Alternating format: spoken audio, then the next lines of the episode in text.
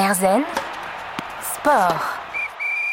Erzen Sport avec Bérénice Cléier-Merle, membre de l'équipe de France d'athlétisme, demi-fondeuse spécialiste du 800 et 1500 mètres, mais aussi titulaire d'un master en psychologie et un MBA en finance. Euh, vous avez habité 7 ans aux États-Unis. Euh, là, vous êtes revenu euh, depuis peu. Quand et pourquoi vous avez fait le choix de partir aux États-Unis? Alors j'étais en, fac de psycho à Grenoble et on s'entraînait, donc on allait à l'entraînement tram, plus aller à l'entraînement. Le, le soir, euh, super tard, genre à 18h. Euh, on rentrait tard après, euh, frais manger le temps après, c'était hyper tard. Je loupais beaucoup d'entraînement parce que j'étais fatiguée, ou voilà, donc en période de partiel et tout. Et je recevais des messages sur Facebook et j'avais un ami Abdel Adjami, qui était avec moi au, au Doux Sud Athlétisme. C'était mon groupe formateur, du coup, il était dans mon groupe, et qui était en Californie, à California Baptist University, CBU. Et du coup, euh, il m'a dit, mais viens, il cherche des filles et tout. Et, et j'étais, bah, ok, pourquoi pas. Euh, Franchement, je sais pas vraiment. C'est plus que je suis de nature un peu. Euh, J'aime bien l'aventure, tout ça. Donc je pense mmh. que c'était euh, une nouvelle chose. Mmh. Et alors les États-Unis, donc pendant pendant sept ans, euh, au niveau sportif, est-ce que euh, là vous parlez de vous parliez de ce parcours à Grenoble, cette difficulté à gérer les, les études et le sport. Là justement aux États-Unis, ça a changé quelque chose sportivement pour vous? Ah oui, euh, carrément. Bah, du coup, on a aux États-Unis, il faut savoir que les cours, c'est on a trois ou allez quatre heures par jour de cours. On a le temps de faire des siestes, on a le temps de même de faire nos devoirs et de prendre le temps même d'apprendre en soi. Enfin, en fait, c'est tout, tout est plus euh, bazen mmh. là-bas et, et on, on, a des, des groupes d'entraînement de 40 personnes, donc mmh. c'est autre chose. Ça aide, je pense, parce que ça enlève du stress et pour les compétitions, bah, on, on, a, on a mieux parfait. Moi, mmh. j'ai progressé dès la première année. Et de cette année-là aux États-Unis, vous en tirez quoi? Euh, Déjà, j'ai appris l'anglais. Euh, quand je suis arrivée, je comprenais rien du tout. C'est une aventure, mais même de découvrir une nouvelle culture, en fait, on se rend pas compte, ou même la chance qu'on a d'être français, notre système. Euh, enfin, c'est franchement, enfin, voyager, c'est, ça ouvre l'esprit, ça ouvre tout. Et, et sportivement, c'était tout bénef. On était un peu. Chouchouté. Ouais, chouchouté. Donc, on s'occupait, on s'occupait de rien. Donc, pour être responsable, ça nous apprend pas trop ça, mais. Mais au moins, euh, on, avait pas, on avait zéro stress. Mmh. Ça laisse le temps pour travailler ses performances, notamment euh, dans, ce, dans, un parcours de sportif. Et alors, euh, il y a quelques temps, vous avez fait le, le, cho le choix de, de, revenir en France euh, mmh. et de revenir ici à l'INSEP. Pourquoi? Alors j'ai hésité longuement parce que là-bas il y a des groupes pro euh, avec des budgets euh, qu'on n'a pas en France parce qu'ils sont très basés sport. Mais moi je trouve que les entraînements là-bas c'est très quantitatif. Et moi je marche mieux avec le qualitatif. Et les coachs en France à mon avis sont, sont plus euh, euh, sont, meilleurs ils s'y connaissent dix fois plus. En tout cas, euh, depuis que je suis en France, à chaque fois, je suis vraiment euh, choquée comme ils connaissent tout. Et, ils sont très pros. Alors que là-bas, il y a énormément d'athlètes aussi. Du coup, ils, nous poussent, nous poussent et bah, ça passe ou ça casse. Et si ça casse, c'est pas grave. Alors que ici, c'est comme euh, optimisation de tout. Ils font attention à la récupération et, c'est très qualitatif Enfin, ça me plaît beaucoup. Euh, aussi, il y a le côté euh, de ne pas faire des allers-retours en, en, avion. Ça, ça, ça, pèse dans les jambes quand même euh, 11 heures d'avion minimum, euh, plus le décalage 6 heures minimum, 6 à 9 heures de décalage horaire. Euh, ça pèse aussi. Et, et puis, ben, les, les JO, c'est à Paris, c'est pas euh, aux mmh. États-Unis. C'est aussi pour ça le, le, le choix de, de, voilà, de la France, de, de l'INSEP. Euh, ouais. C'est aussi avec cet objectif-là. Oui, bah, je vois pas de meilleur endroit pour euh, préparer euh, l'équipe de France et des sélections en équipe de France que, que l'INSEP. Mmh. C'est au cœur de tout, c'est là où il y aura Paris, c'est c'est les meilleures infrastructures de France, je crois. Mmh. Un retour en France, du coup, pour, pour préparer ces JO, justement, on va en, parler. Euh, un emploi du temps chargé pour viser ces Jeux Olympiques, pour espérer participer aux Jeux à Paris. Euh, mais Bérénice Cléier-Merle prend quand même un peu de, de temps pour Sport de revenir sur son riche parcours, plein d'espoir pour 2024, on l'espère. On va continuer de parler du sport à haut niveau. À tout de suite.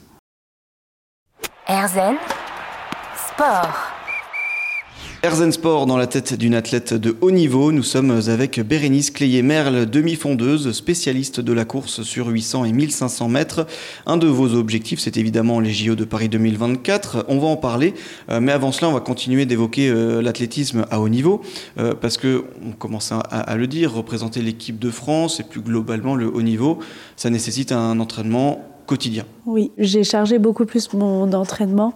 Donc euh, maintenant, je m'entraîne euh, quasiment tous les jours, euh, deux fois par jour. Du coup, bah, le, matin, on se réveille, on déjeune. Après, ça va, on s'entraîne pas trop tôt, donc vers 10 heures. Et les entraînements durent quand même assez longtemps. Euh, je me rappelle que mes premiers entraînements, on allait à 9h30 et on n'était pas sorti avant midi et demi. Après, bah, on mange. Souvent, là, après, on fait, la, on fait une sieste. Et hop, après, rebelote. Euh, moi, j'ai, je travaille un peu à côté euh, pour une agence pour envoyer bah, justement des, des athlètes euh, français aux États-Unis euh, pour étudier, euh, élite athlète. Du coup, bah, des fois, j'envoie quelques mails, je fais quelques appels et après, je repars à l'entraînement. Après, on mange et quelques emails et dormir. Le quotidien type, une journée type un peu. Et, alors, justement, on parle de cette préparation, cet entraînement physique. en quoi ça consiste? Je pense que c'est travailler différentes choses. Il y a la course, certes, mais il y a plein d'autres choses autour. L'étirement, la récupération. Euh, oui, alors euh, à, l'INSEP, on a la chance d'avoir des bains froids. Euh, certaines fois, il y, a des, il y a les massages de récupération, l'ostéopathe. Euh, après, il y, a tout ce qui est euh, bottes de, récupération, les bottes qui, gonflent, euh, qui font des massages un peu. La meilleure des récupérations, je, pense que c'est de bien dormir, bien mm. manger.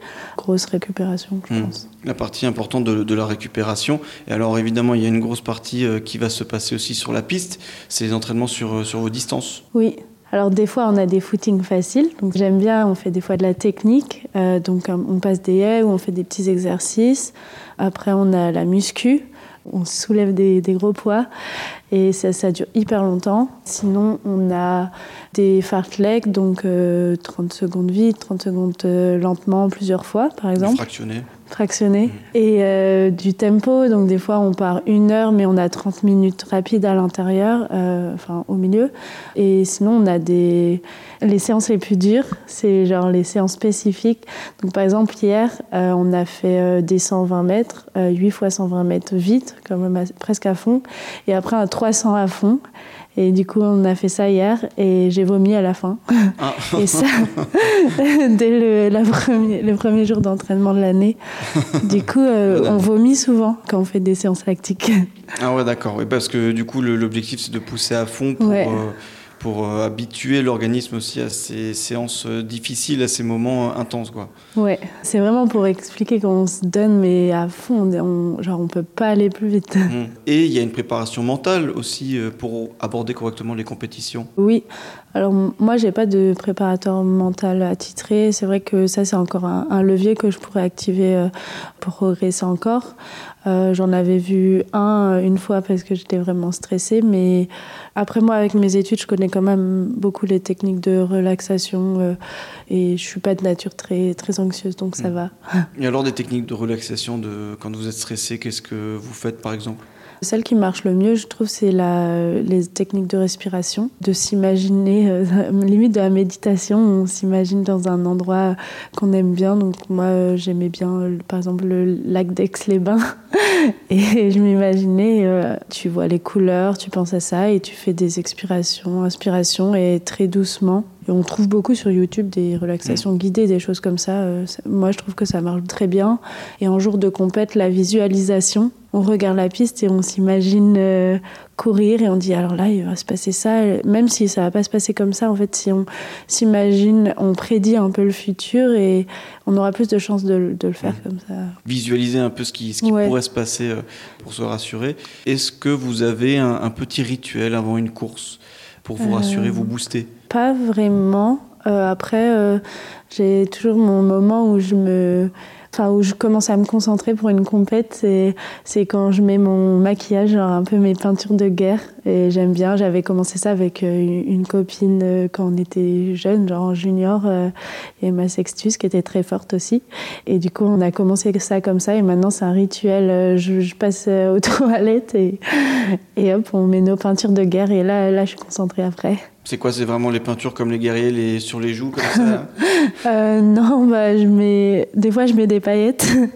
euh, ça fait pas très sérieux, mais juste, euh, mettre du maquillage pour être belle pour le podium. Viser le podium avec euh, avec les paillettes.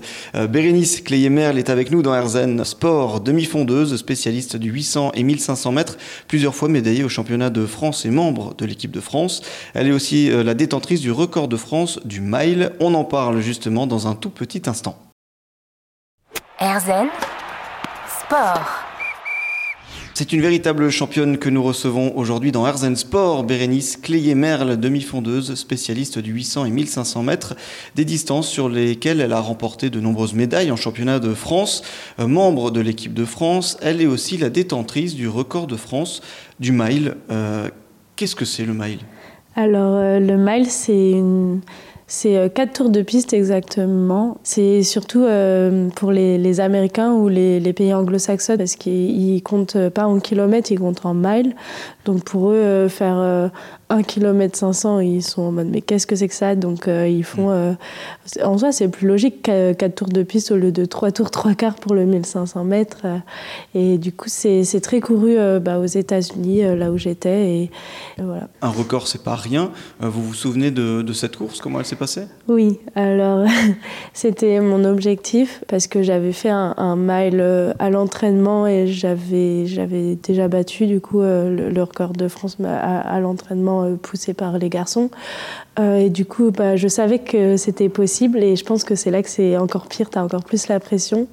Euh, la semaine d'avant, j'avais presque pas dormi. Euh, J'étais allée voir bah, la seule fois où j'ai vu un préparateur mental euh, parce que c'était horrible, je pouvais pas dormir, j'étais trop stressée parce qu'il n'y avait pas que ça en ligne de jeu, il y avait le record euh, national universitaire aux États, des États-Unis que je voulais avoir. Et je savais que c'était la seule course qui me restait pour le battre. Et, c'est une, une, piste un peu magique à Boston. Donc, avec des professionnels. Euh, on était beaucoup. Hein. C'était une, une, piste en salle, donc 200 mètres, euh, et on était euh, une quinzaine, je crois. Enfin, peut-être 18 et du coup ça se poussait euh, ça s'enfermait et tout moi à chaque fois je stressais euh, je mettais des à-coups j'ai vraiment couru euh, comme une stressée et bon au final je l'ai eu de, de, pas beaucoup mais, mais je l'ai quand même battu donc j'étais super contente Enfin, c'est ouf de se dire qu'on a le record de France. C'est, mmh. j'étais contente mais fatiguée aussi. Mmh. Alors là, on parle du mile, mais donc euh, je le disais, vous êtes spécialiste du 1500 et du 800 mètres. Euh, vos records personnels sont assez impressionnants. Je les ai notés. Vous me dites si je me trompe. Euh, on est à 4 minutes 8 et 69 centièmes sur le 1500 et 2 minutes 2 secondes 17 centièmes sur le 800. Euh, on est sur des vitesses de 22 km et de 23 km 8. C'est quand même assez impressionnant. Euh, on prépare comment des courses comme celle-ci où euh, finalement on a des distances où on doit courir vite mais pas s'épuiser tout de suite. Enfin, c'est des distances un peu euh, très, très... Ouais. Bah, souvent on les coupe en par exemple le 1500 mètres, on va le, le couper en trois. Donc c'est un premier 500 euh, donc on, on, part vite et après on se met dans un rythme. Donc on va faire peut-être 200 mètres euh, presque en sprint. Après on se met dans un rythme et le, le but bah, c'est un peu de s'économiser mais, mais, mais, quand même rester vite. Souvent c'est bien quand on a des lièvres, donc quelqu'un qui mène l'allure. Et après le dernier, bah, 300 ou 400 mètres, souvent il y en a qui, qui accélèrent aux 500. Moi j'aime pas trop, ça me, ça me fait peur de, de, craquer à la fin. Du coup le dernier 500 on donne tout ce qu'on a en fait. Mmh. Mais au, dé au début c'est de se placer, après d'attendre et après à fond. Vous en parliez, cette sensation de, de vitesse euh, en course, euh, c'est ça, cette sensation de, de, liberté, mais en même temps aussi cette euh, chose qu'on a en tête de pas se cramer tout de suite, cette gestion de l'effort aussi. Ouais.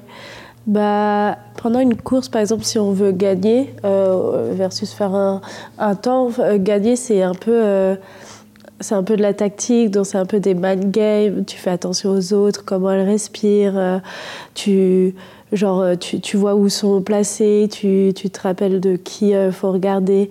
Donc ça, c'est un peu, c'est, un peu marrant en vrai. là, on, on regarde pas trop nos sensations. Après, le, quand on veut aller vite, on regarde plus nos sensations, surtout aux 800 mètres par exemple, parce que tu euh, alors, je, pense que je suis bizarre, mais moi, quand je sens que je vais être lactique, je sens que ma, ma langue picote et je sais que dans 50 mètres, euh, mes jambes vont, vont ramasser. Donc, euh, je ne sais pas s'il y en a à qui ça fait ça aussi. et ben du coup, voilà ces petits signes pour, pour mieux gérer l'effort durant, durant les courses. De l'ambition, Bérénice Cléé-Merle, 27 ans, demi-fondeuse, spécialiste du 800 et 1500 mètres, membre de l'équipe de France, en a euh, de l'ambition notamment pour les prochains Jeux olympiques en 2024 à Paris. On en parle avec elle dans un instant.